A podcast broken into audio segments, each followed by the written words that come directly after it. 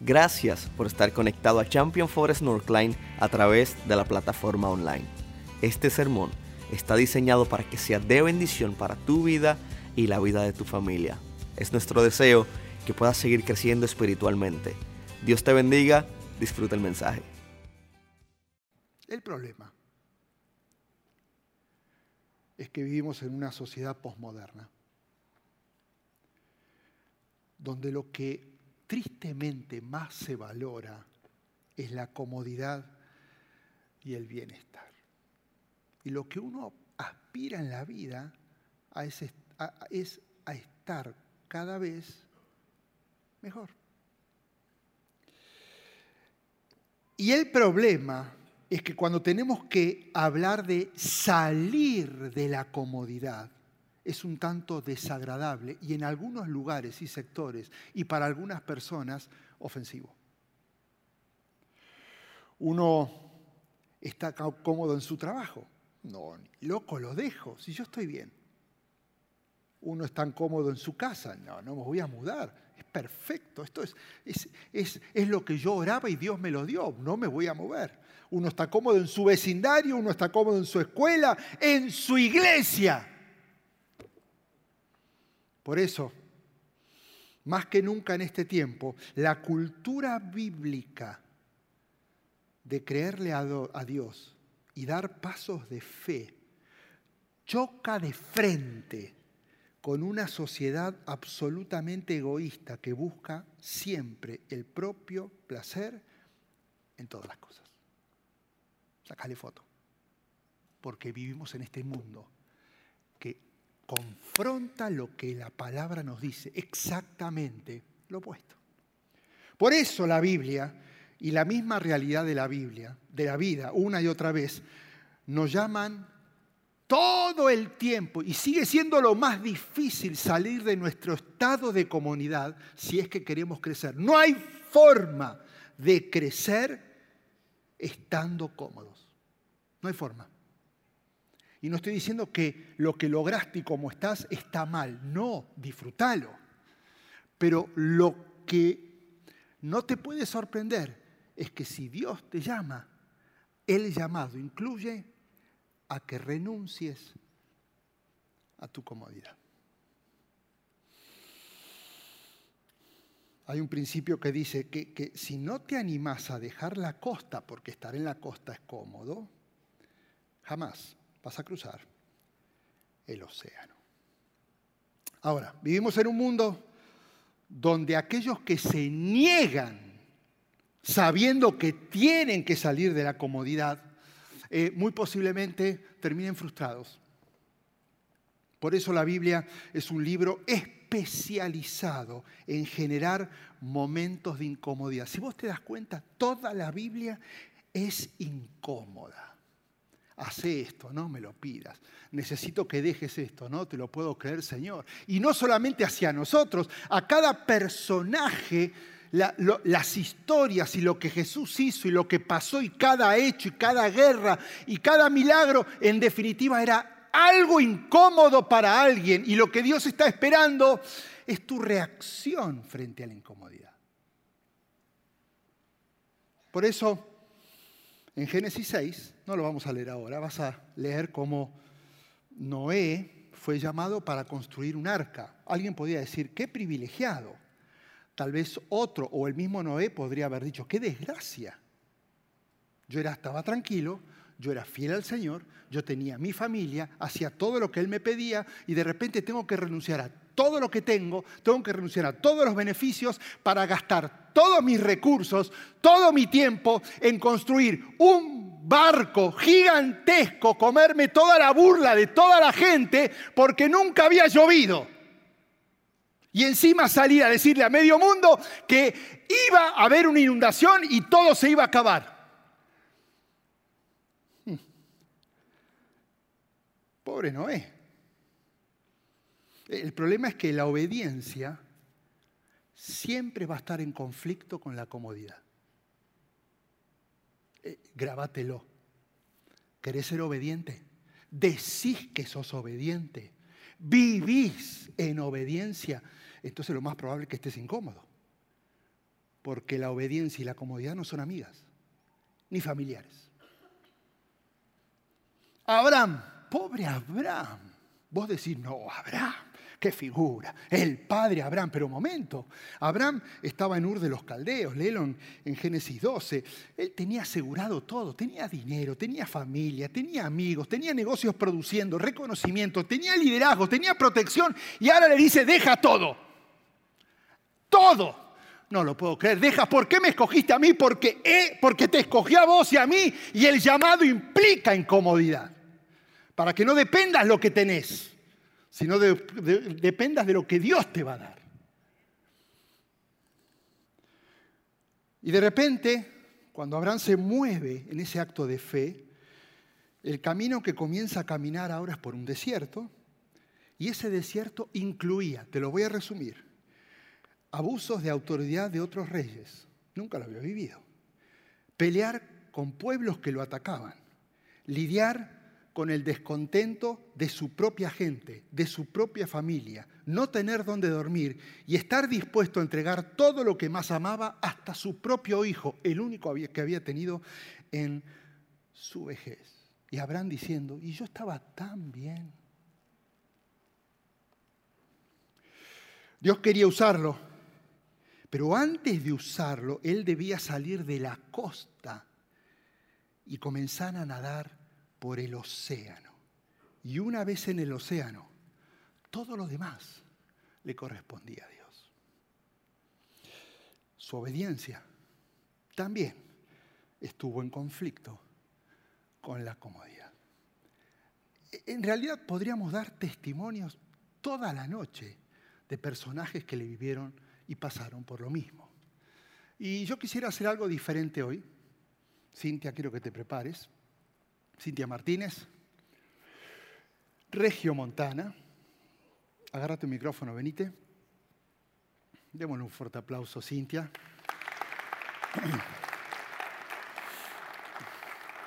Iba a decir, está soltera, pero no, no viene al caso. Este, sentate, Cintia. Pero está soltera. Ok. Cintia, tenemos un cariño muy grande por ella con nuestra familia porque ya venimos viajando a África de hace demasiados años. Y nos conocimos siendo ella alumna del Instituto Canción. ¿A qué edad fue que hiciste tu primer viaje a, África? En 2008, tenía 20 años. Hmm. ¿Qué,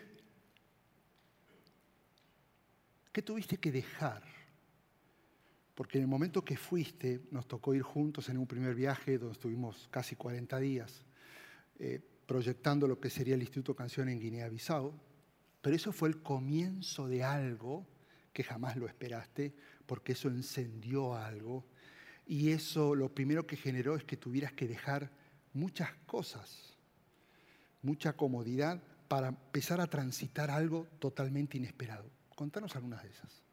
Eh, dejar a mi familia, dejar mi iglesia, que por cierto al inicio no fue sencillo porque ni mis padres querían que fuera, ni mi pastor no estaba muy convencido de que fuera.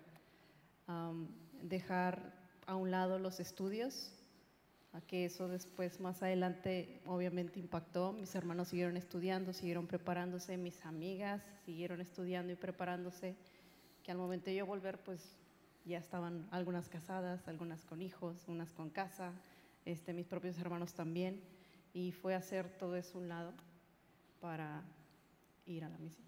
Convengamos que estuviste viviendo varios años en Portugal y tres años en África, eh, comenzando muchos proyectos de la nada. Eh, y me pude dar cuenta, después de tantos años, porque ella nos acompaña todos los años a Mozambique, es la, la gestora, la organizadora de todo esto, que el perder todo esto que hoy podrías estar casada, no quiero decir que, pero podría, podría ser otra realidad, pero postergaste tu estudio, el conocer a alguien, porque dijiste, Señor, voy a ser obediente a tu llamado. Pero el, el, el acceder al llamado generó traumas en tu vida, porque los hemos hablado, porque lo estamos hablando, inclusive con Karina, y eh, secuelas que no son fáciles y, y para que sacar un poco el romanticismo de lo que es ser un misionero. Pues en esos viajes sucedieron muchas cosas. Parecía que cada viaje tenía como su etapa de prueba, todos los viajes. Pero particularmente hubo tres de ellos, dos, tres de ellos, que hasta la fecha es como difícil algunas cosas, como esos traumas que se quedaron. Uno de ellos fue, y lo platicaba justamente el día de hoy con, con Cari, yo no quedé igual después de vivir semejantes tormentas eléctricas en Guinea-Bissau. Y, a la fecha, eh, aquí está mi hermano, no me dejará mentir, hay una tormenta eléctrica y yo tengo que ponerme una almohada y tengo que tener un iPod con música muy fuerte para no poder escucharlas o, o ver los relámpagos. Y tal vez porque lo asocié, porque en Guinea-Bissau, después de una tormenta eléctrica, amanecías al día siguiente y había, había muchas noticias, sea de alumnos o sea de gente cercana, que había perdido un familiar o que había perdido una casa. Porque los árboles, los rayos caían sobre los árboles y caían sobre las casas, las casas de, eh, lámina, de madera, de barro.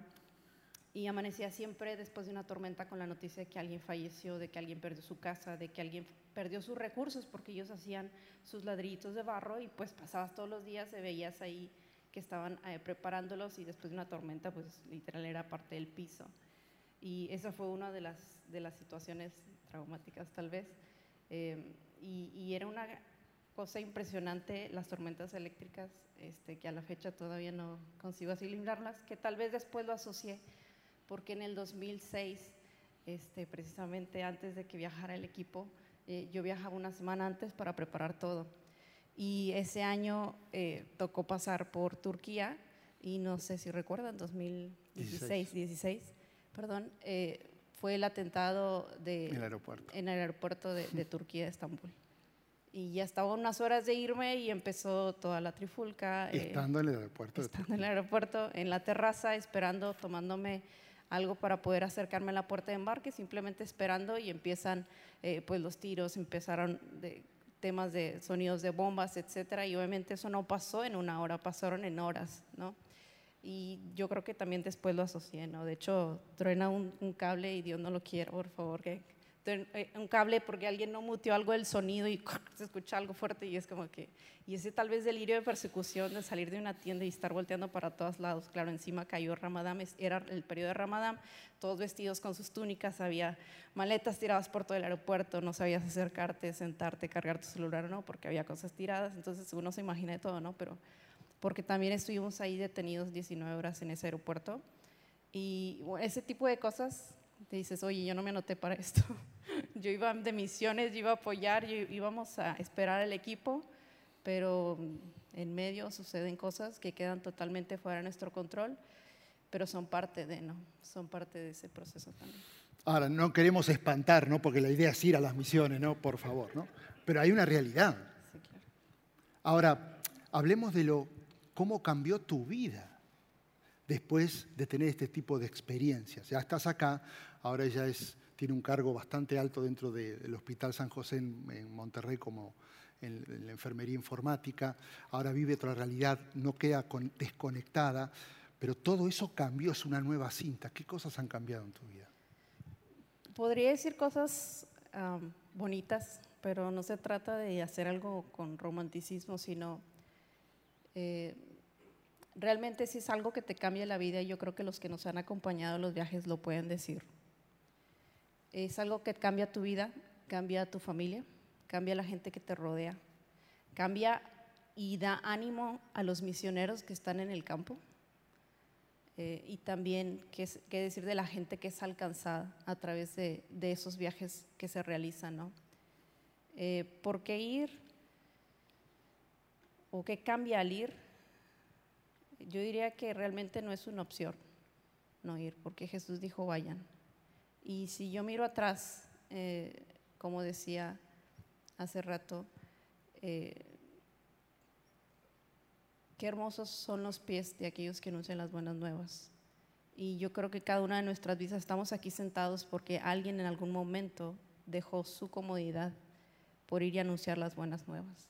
Y en mi caso fue alguien que hace muchos años se las compartió mi abuelita y por eso estoy acá. Eh, realmente, y hace muchos años escuché una frase que me marcó estando también en África en esos momentos de dificultad y te preguntas por qué estoy aquí. Eh, hacer misiones es dejar a tu familia por un tiempo para que otras familias puedan pasar la eternidad con Jesús. Porque realmente es algo de vida o muerte, pero eterna. Y si no estamos dispuestos a dejar esa comodidad, tal vez no estuviéramos aquí, ¿no? ¿Qué sería de, de mí? ¿Qué sería de mi familia si alguien hubiera asumido esa obediencia, hubiera sido obediente y dejarlo todo, como decías, ¿no? La, comodidad y la obediencia. Eh, escucharte, Cintia, es un placer, ¿no? No es la misma que cuando fue a los 20 años, así que doy gracias por, por animarte a compartir tu testimonio. Y ella al final va a estar allí eh, por si alguien la quiere conocer, alguien eh, quiere algún consejo o alguien eh, tiene un llamado, este, Cintia va a estar a disposición para que la puedan conocer. Amén. Demos un fuerte aplauso. Gracias, Cintia.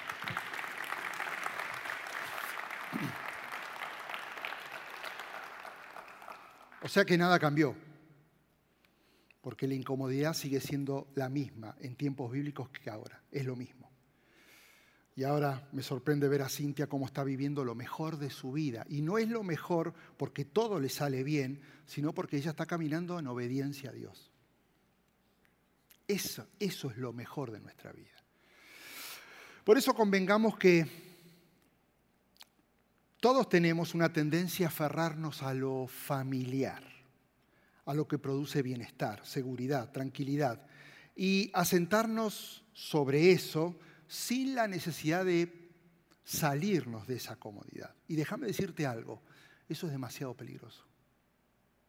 Cuando ya tienes todo controlado, cuando por fin lo lograste, ya tus gastos se equilibraron, ya todo está bien, todo está bajo control, ya por fin se hizo el proyecto, terminó y entras en una extraña relajación de comodidad, eso es peligroso.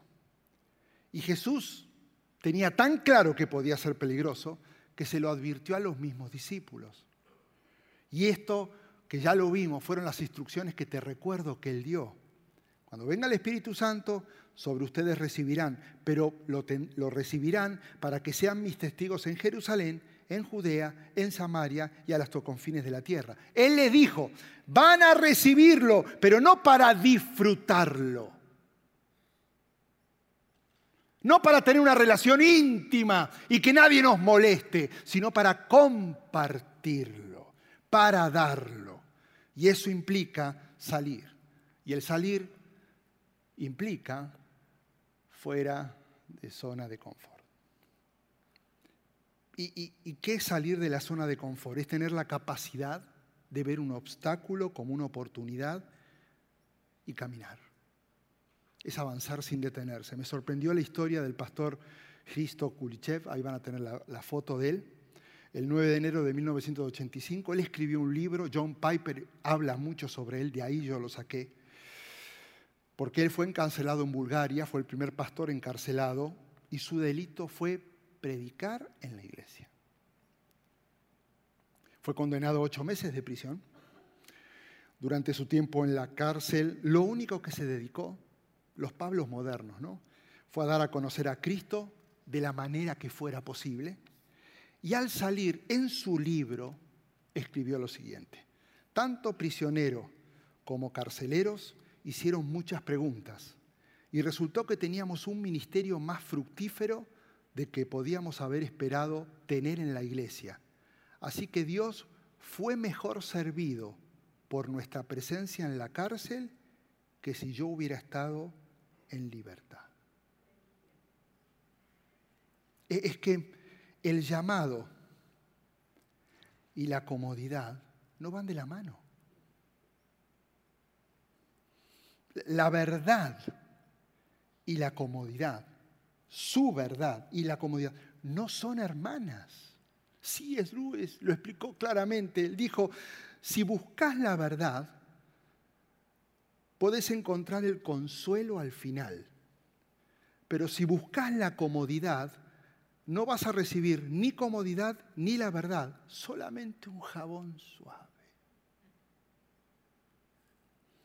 La semana pasada en nuestro caminar por el libro de Hechos, terminamos de una manera trágica en el versículo 7, el pastor Eliel predicando acerca de la muerte de Esteban. Y, y déjame aclararte algo, lo trágico no fue la muerte de Esteban, era una muerte que no era desconocida para la gente, el apedreamiento. Lo trágico fue que Israel decidió rechazar el mensaje que traía Esteban. Esteban murió, fue, una cosa desagradable y tristísima, fue el primer mártir, pero en realidad acá el problema de profundidad fue que Israel dijo, a ese mensaje no. Y lo que surge, acuérdate que la idea, la primera y la idea original era que se iba a predicar al judaísmo, a los hebreos. Y ahora salen todos y ahora se abre la oportunidad para todos los gentiles y las demás naciones, pero no porque era el plan original, sino porque los judíos rechazaron el mensaje. Eso es trágico. Y el capítulo 8 comienza con una frase que es escalofriante, porque del 7 al 8 no hubo tiempo el, 7 es una, el 8 es una continuidad del 7. Lo acaban de matar. Él dice, perdónalos porque, porque perdónale su pecado, muere. Y en el momento que muere, 8, 1a, Saulo estaba ahí y estaba aprobando la muerte de Esteban. Acaba de morir, hace minutos. Saulo era parte, acordate, era un líder del religioso, del Sanedrín, que era el consejo de grandes líderes religiosos que dominaban todo, con mucho poder, y uno de los promotores, los verdaderos promotores de la persecución. Y, y la palabra probar en su raíz no es solamente que lo aceptó, sino que se deleitó y aplaudía lo que había pasado. La furia que acumulaba Saulo contra la iglesia era tanta y se debía a que él pensaba que el predicar a Cristo iba a amenazar con la fe y la religión judía. Por eso se vuelve un asesino serial. Donde hay un cristiano, yo lo mato. Sediento de sangre y de muerte, buscando cristianos, no para para eh, eh, asustarlos, sino para exterminarlos. Y el 8.1b, una vez que Saulo está ahí y ven la sed de venganza y sus planes, se desató esa, ese mismo día, no el día siguiente, ese día, una gran persecución, ahora era con toda la iglesia en Jerusalén, y todos, excepto los apóstoles, se dispersaron por las regiones de Judea y Samaria. Ahora, déjame analizar esto porque la predicación son estos dos versículos. Y de acá hay demasiado para sacar. Hombres, mujeres, adolescentes, niños, niñas, ahora imagínate, corriendo para salvar sus vidas. Están abandonando todo diciendo, esto se armó, ahora nos tenemos que ir porque corremos peligro. Saulo comienza a, llamar a toda su gente porque necesita actuar rápido, porque él quiere matarlos, exterminarlos a todos, o por lo menos encerrarlos, y no, quiero que no quiere que se escape ni uno solo. Imagínate familias ahora separadas, prisiones llenas de cristianos, torturas, muertes, intimidación, y el mensaje era uno, vas a seguir creciendo en Jesús, vas a seguir insistiendo con Jesús. Todos huyen, despavoridos. Y acá un detalle interesante, excepto los apóstoles. Hmm. No sé si te habías dado cuenta, porque es, el, es la huida y a partir de esta persecución donde la, la palabra se expande por todas las, pero los apóstoles no salen. Y hay tres interpretaciones de esta actitud de los apóstoles de decidir nosotros nos quedamos. La, primera dice que se quedaron porque eh, Como ellos eran hebreos, entendían que la persecución era contra los judíos de origen griego, que era Esteban. Pero esta sugerencia no convence la que cuando habla de que todos fueron esparcidos, incluyendo los hebreos, salieron huyendo. Así que esa teoría o esta interpretación no es convincente ni válida. La segunda interpretación señala que los apóstoles se ganaron o se habían ganado el respeto de las autoridades y tenían la seguridad de que todos iban a ser perseguidos menos ellos. Y esto es posible, pero es muy subjetivo y en ese momento de tanto terror no creo que lo hayan pensado. Finalmente es lo que sucedió, pero en ese momento no creo que lo hayan pensado. Y la tercera interpretación del por qué se quedaron sugiere que se quedaron porque debían dar un ejemplo de valentía que anteriormente en una circunstancia parecida no lo hicieron. ¿Te acordás qué pasó cuando arrestaron a Jesús? Dice Marcos 14:50. Todos lo abandonaron y huyeron.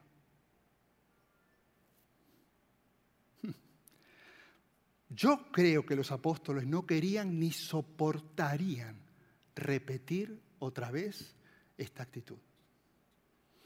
Ellos se mantuvieron firmes. Esta vez dijeron, ahora sí, no nos vamos a ir. Estarían dispuestos a todos y aún a morir, como no lo hicieron esa vez que lo dejaron a Jesús solo, a morir por él. Además, ellos tenían que quedarse estabilizar la iglesia en Jerusalén. Escucha esta, la iglesia que habían establecido era la única iglesia organizada en todo Israel. Y no podían dejarla, ya que todos los cristianos, los que habían huido y los que se habían quedado, se iban mirando la iglesia, intercediendo por la iglesia. ¿Qué pasará por la iglesia? Era la primera, la única organización. Y dijeron, no vamos a permitir que la destruyan. Además, agreguémosle a eso que Pedro tenía una promesa. Y menos mal que seguramente se acordó. Porque Jesús le había dicho que él era Pedro y sobre esa piedra edificaría la iglesia. Y acá viene que las puertas del reino de la muerte jamás prevalecerían contra ella. Pedro no podía huir, tenía que aferrarse a lo que Jesús le había prometido. Y ellos dejaron una enseñanza que debe marcar las convicciones de la iglesia del futuro, incluyendo Northline. No importa lo que pase, la iglesia va a seguir siempre viva. Porque Jesús lo prometió, no porque estamos nosotros. Jesús lo prometió, que el reino del mal no va a prevalecer. Y eso nos tiene que dar una seguridad pase lo que pase. Hoy sale el amén. Pero cuando llegue ese momento de pase lo que pase, tenemos que seguir diciendo amén. Los que huyeron salieron de su estado de comodidad. Y menos mal que salieron, porque esa persecución permitió que se pudiera expandir la palabra a todas las naciones. Los que se quedaron salieron de su estado de comodidad, porque ahora iban a ser perseguidos. A ver, en el mejor momento de la iglesia, miles y miles y miles y miles, viene una muerte, Esteban sale a hablar y de repente una persecución. Así que en el mejor momento, lo peor. ¿Qué parecía un viaje misionero? La gran comisión no es amiga de la comodidad. Y el llamado siempre va a incluir salir de la zona de confort. Y hoy que estamos celebrando este, este fin de semana de misiones, quiero traer tres aplicaciones prácticas de estos dos versículos. Y acá se viene lo bueno. Está listo. Todo esto fue introducción. Número uno, escúchame bien.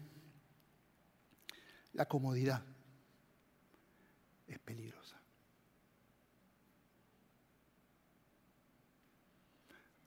Cuando todo llega a donde vos querías que llegue todo, estás en un momento de mucha peligrosidad. Ya, está demostrado con estadísticas que cuando una persona más tiene, menos da. Y cuando una persona más trabaja, gloria a Dios, menos sirve al Señor. Entonces, eso quiere decir que en situaciones adversas ocurre lo contrario. Cuanto menos tengo, más doy. Y cuanto menos hago, más sirvo. ¿Qué sucede cuando Dios me empieza a bendecir? Y no estoy diciendo que está mal crecer y ser bendecido. El problema es cuando el tener y el hacer mucho se transforma en algo que pasa a ser el centro de mi atención y el dueño de mis decisiones. ¿E-, ¿Es cómodo venir cada sábado y tener esas instalaciones? Claro. ¿Y si no las tuviéramos? ¿E-, ¿Es cómodo saber que alguien te está cuidando a tus hijos? Sí, ¿no? Por lo menos los míos sí. ¿Y si no hubiera nadie? ¿Es cómodo tener un trabajo full time con beneficios? Claro que sí. ¿Y si no lo tuvieras? Cambia, cambia algo. ¿Es cómodo orar por alguien que está en las misiones? Sí. Qué peligroso decir yo oro por los misioneros, pero no te atreves a ir. Cuidado con la comodidad. Relaja, distrae y detiene la gran comisión que Jesús nos encomendó a cada uno. Yo voy a tener que ser responsable delante del Señor y dar cuentas por lo que Él me pidió. ¿Sabes qué me pidió? Que vaya y haga discípulos en todas las naciones y que los bautice en el nombre del Padre, del Hijo y del Espíritu Santo. Esto no es con Champion Forest, esto es conmigo. Yo tengo algo que decir cuando Él me diga lo que te pedí, ¿qué hiciste? No, no perdón, es que me la pasé orando a ver si lo iba a hacer o no. Es que era muy difícil dejar, tenía todo un sistema funcionando, no lo podía dejar, sino como me sostenía. La comodidad es peligrosa. La comodidad nunca va a provenir de la verdad. La comodidad aparece en la vida cuando uno se aleja de la verdad. Por lo tanto, la comodidad es una consecuencia de mi egocentrismo, porque todo ahora lo tengo bajo control. Y vos y yo estamos en comodidad cuando controlás todo, tus gastos, tus entradas, la escuela, la finanza, todo, absolutamente el ministerio, ahora sí, estás en peligro, porque estás cerca de la verdad, te tiene que incomodar. En Hechos 11.19 leemos que la persecución sobrevino por la muerte de Esteban. Y la muerte de Esteban sobrevino porque él dijo la verdad. Ahora, imagínate algunos miembros cómodos de la iglesia primitiva que hicieron comentarios sobre lo que dijo Esteban y pudieron haber dicho de esto. El discurso de Esteban estuvo totalmente fuera de lugar. Todo lo echó a perder por lo que dijo. Había otras formas menos ofensivas para llamar al Sanedrín. ¿Cómo se le va a ocurrir decir tercos, duros de corazón, torpes de oído? Ustedes son iguales que sus antepasados, siempre resisten al Espíritu Santo. ¿Cómo lo va a decir? Es que Esteban lo que dijo fue la verdad. Y la verdad incómoda. El problema que para decir la verdad tenés que estar dispuesto a salir de tu estado de comodidad. En otras palabras, escucha esto, hay que estar dispuesto a no vivir una verdad fingida, fingir viviendo la verdad, que lo único que hace ese fingir es justificar mis acciones y mis prioridades, haciendo de mi vida un caminar cómodo para no meterme en problemas. Egocentrismo. Porque ahora no se trata de los demás y del perdido, se trata de vos y tu comodidad. Esteban no era egocéntrico. Pablo no fue egocéntrico, por eso lo decapitaron en Roma. Santiago tampoco, por eso lo, decapitó Herodes. Tomás fue hasta la India y lo asesinaron. Simón Pedro crucificado boca abajo en Roma. Marco fundó la iglesia en Egipto y fue quemado vivo. Andrés evangelizó en Etiopía y fue crucificado. Felipe ministró en Grecia, fue crucificado y apedreado. Juan el apóstol fue exiliado a la isla de Patmos. La verdad es incómoda y te pone en peligro. ¿Realmente estás dispuesto a promover y a vivir en la verdad? Porque si decís que sí, estás en peligro.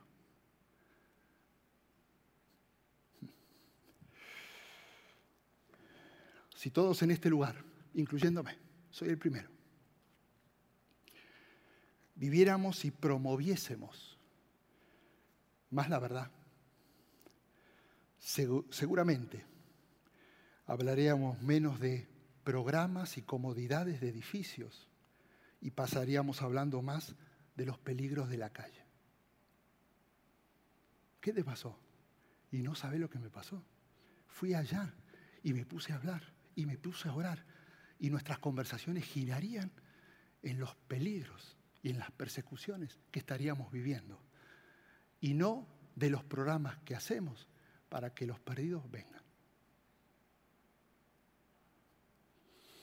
Y número tres, con eso terminé. La comodidad neutraliza el llamado. Por, eso hacemos viajes misioneros. No es turismo. El viaje misionero tiene una particularidad.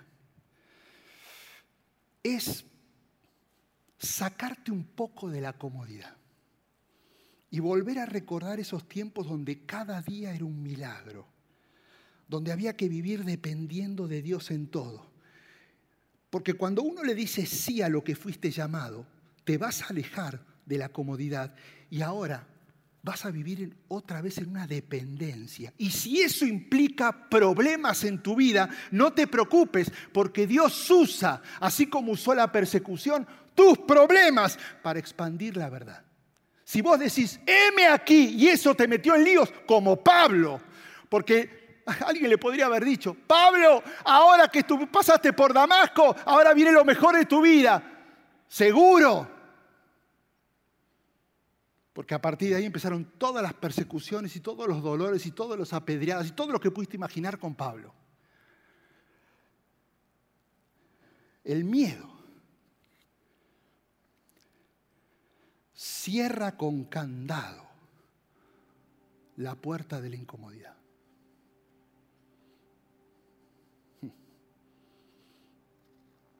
La primera gran justificación, tengo miedo. Pastor, soy llamado, pero déjeme primero solucionar esto para. Pastor, yo tengo un llamado, pero tengo que arreglar todas mis cuentas para. Pastor, tengo un llamado. Esto me lo han dicho y no está mal. Pero quiero dejar un changarro funcionando para que eso me provea y... Hmm, porque la tendencia y el mundo va a decir, asegura lo tuyo primero. Y cuando lo asegures, acepta el llamado. Y Dios está diciendo, ¿y mis promesas? Entonces, ¿para qué estoy? Diciéndote, yo te voy a proveer. Mira, hay tanta satisfacción en salir de la comodidad. Tener las fotos ahí, eh, Josué. Cada vez que yo te voy diciendo cuándo pasas esta es una aldea que vamos, que vamos a ir. Bueno, dos vamos. Esta es una aldea, Boane, es una de casi 50 más que quedan. Es una aldea que tiene alrededor de 60 familias y esa es la casa de la bruja. Entonces cada vez que tenemos que ir a la aldea, me toca golpear esa puerta. Eh, a ver, si querés estar en mi lugar no hay problema, pero yo voy con un... Porque tengo que estar ahí, tengo que hablar todas las veces. Entonces le pregunto, ¿cómo estás? Me mira, nunca me dice nada. Y le digo, ok, vengo yo con un grupo de cristianos. Hablamos en portugués, ¿no? Le digo, y te recuerdo, mírame a los ojos, porque nunca me mira. Le digo, mírame a los ojos. Vengo a hablar de Jesús. Ella es la máxima autoridad en esa, en esa villa. Ella tiene el control de la autoridad. Todo, todo, todo pasa por la bruja. Es la máxima autoridad con mayor poder. Digo, vengo a hablar de Jesús. ¿Me dejas o no? Y hace así. Digo, vengo acá y voy a plantar una iglesia acá. Yo creo en Jesús y Jesús es más poderoso de lo que está en tu vida. Mírame a los ojos. Jesús está conmigo y no te tengo miedo.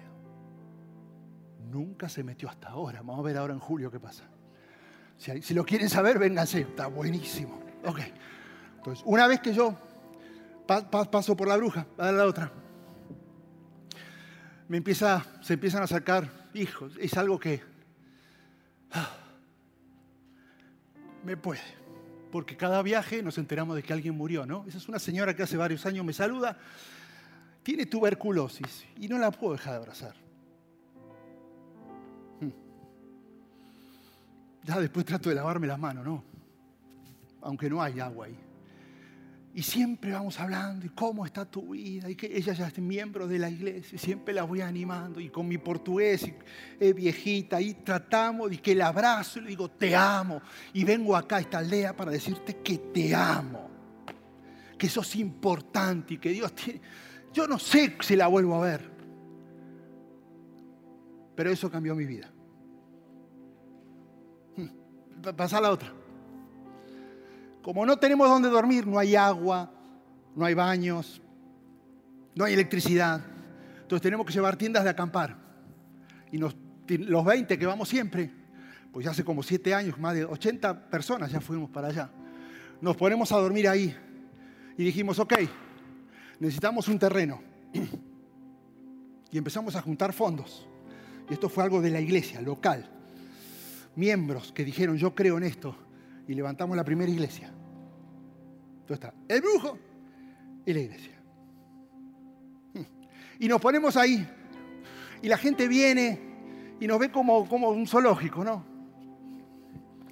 Mirá, están durmiendo y ahí estamos. No hay Entonces viene el pastor Badiño y nos dice, vamos a tener servicio toda la noche. Y yo sé que me estoy extendiendo, perdón, pero esto necesito decírtelo. Vamos a tener servicio toda la noche. Me dice, ¿por qué? Porque están en peligro porque corren peligro espiritual, porque puede venir alguien a atacarlos. Pero la iglesia va a estar en una jornada de adoración toda la noche, protegiéndolos, porque donde está el Espíritu Santo, el enemigo no puede entrar.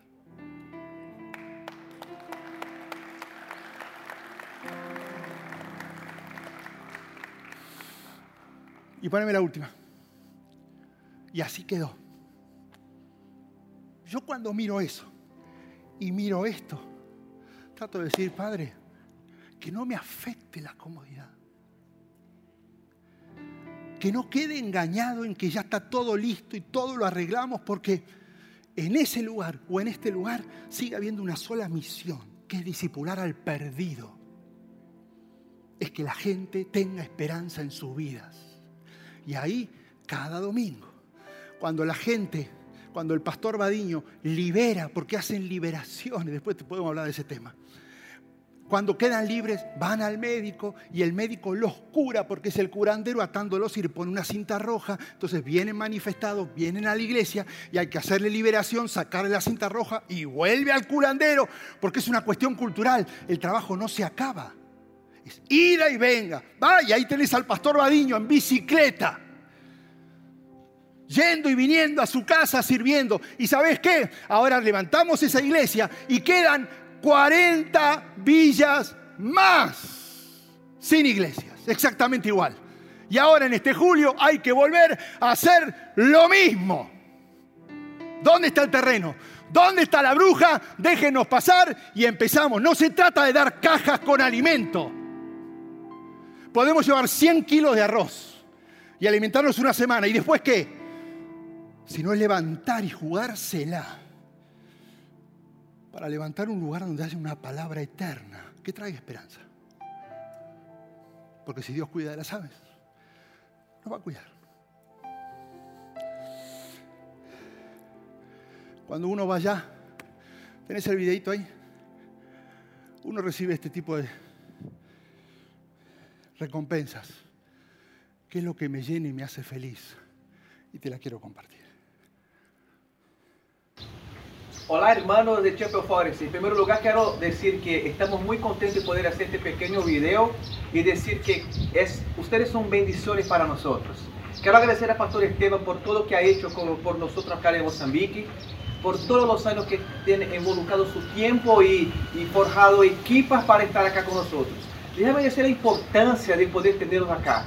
Todas las veces que Pastor Esteban viene con su equipo a Mozambique, él viene para nos servir y es un servicio con excelencia. Es un tiempo en donde mi esposa y yo quedamos más relajados porque ellos están sirviendo todo el tiempo, orando por nosotros, nos ayudando, predicando, haciendo talleres importantes en varias áreas de la teología. Por eso quiero decir que es un placer eh, poder tenerlos acá y por los, todos los servicios que ustedes han hecho por nosotros. Queremos más, por favor, que ustedes puedan venir acá el año que viene, seguir en misiones con nosotros. Esta es parte de nuestra juventud y ellos tienen un rápido uh, saludo para ustedes. 3, 2, 1. Pastor Esteban, te esperamos pronto.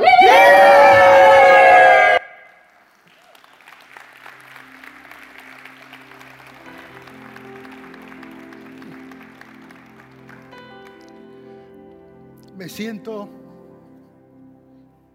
Timoteo escuchando a Pablo decirle, ven a visitarme. Necesito verte una vez más.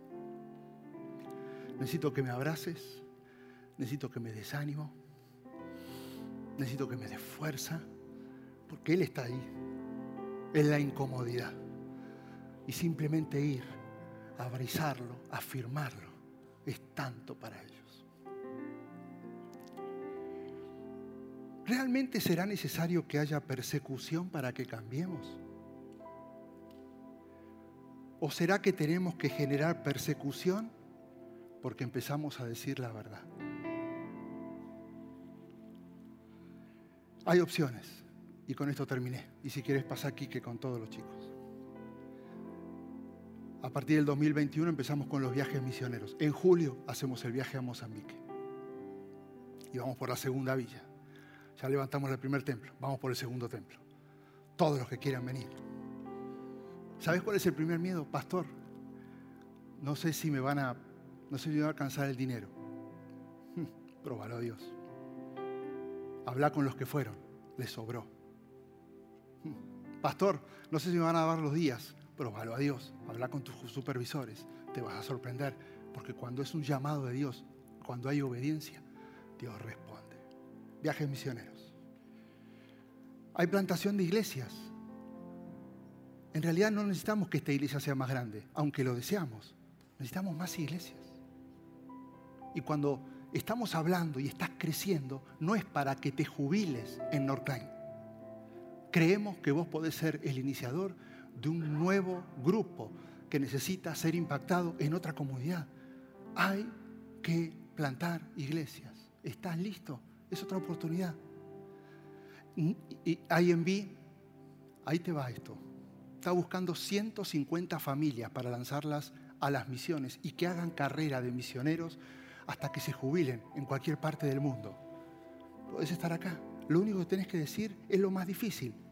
Le entro dejo todo, como lo dejó Pedro, como lo dejaron los dos apóstoles, y creo que es su llamado y quiero ser obediente a su llamado.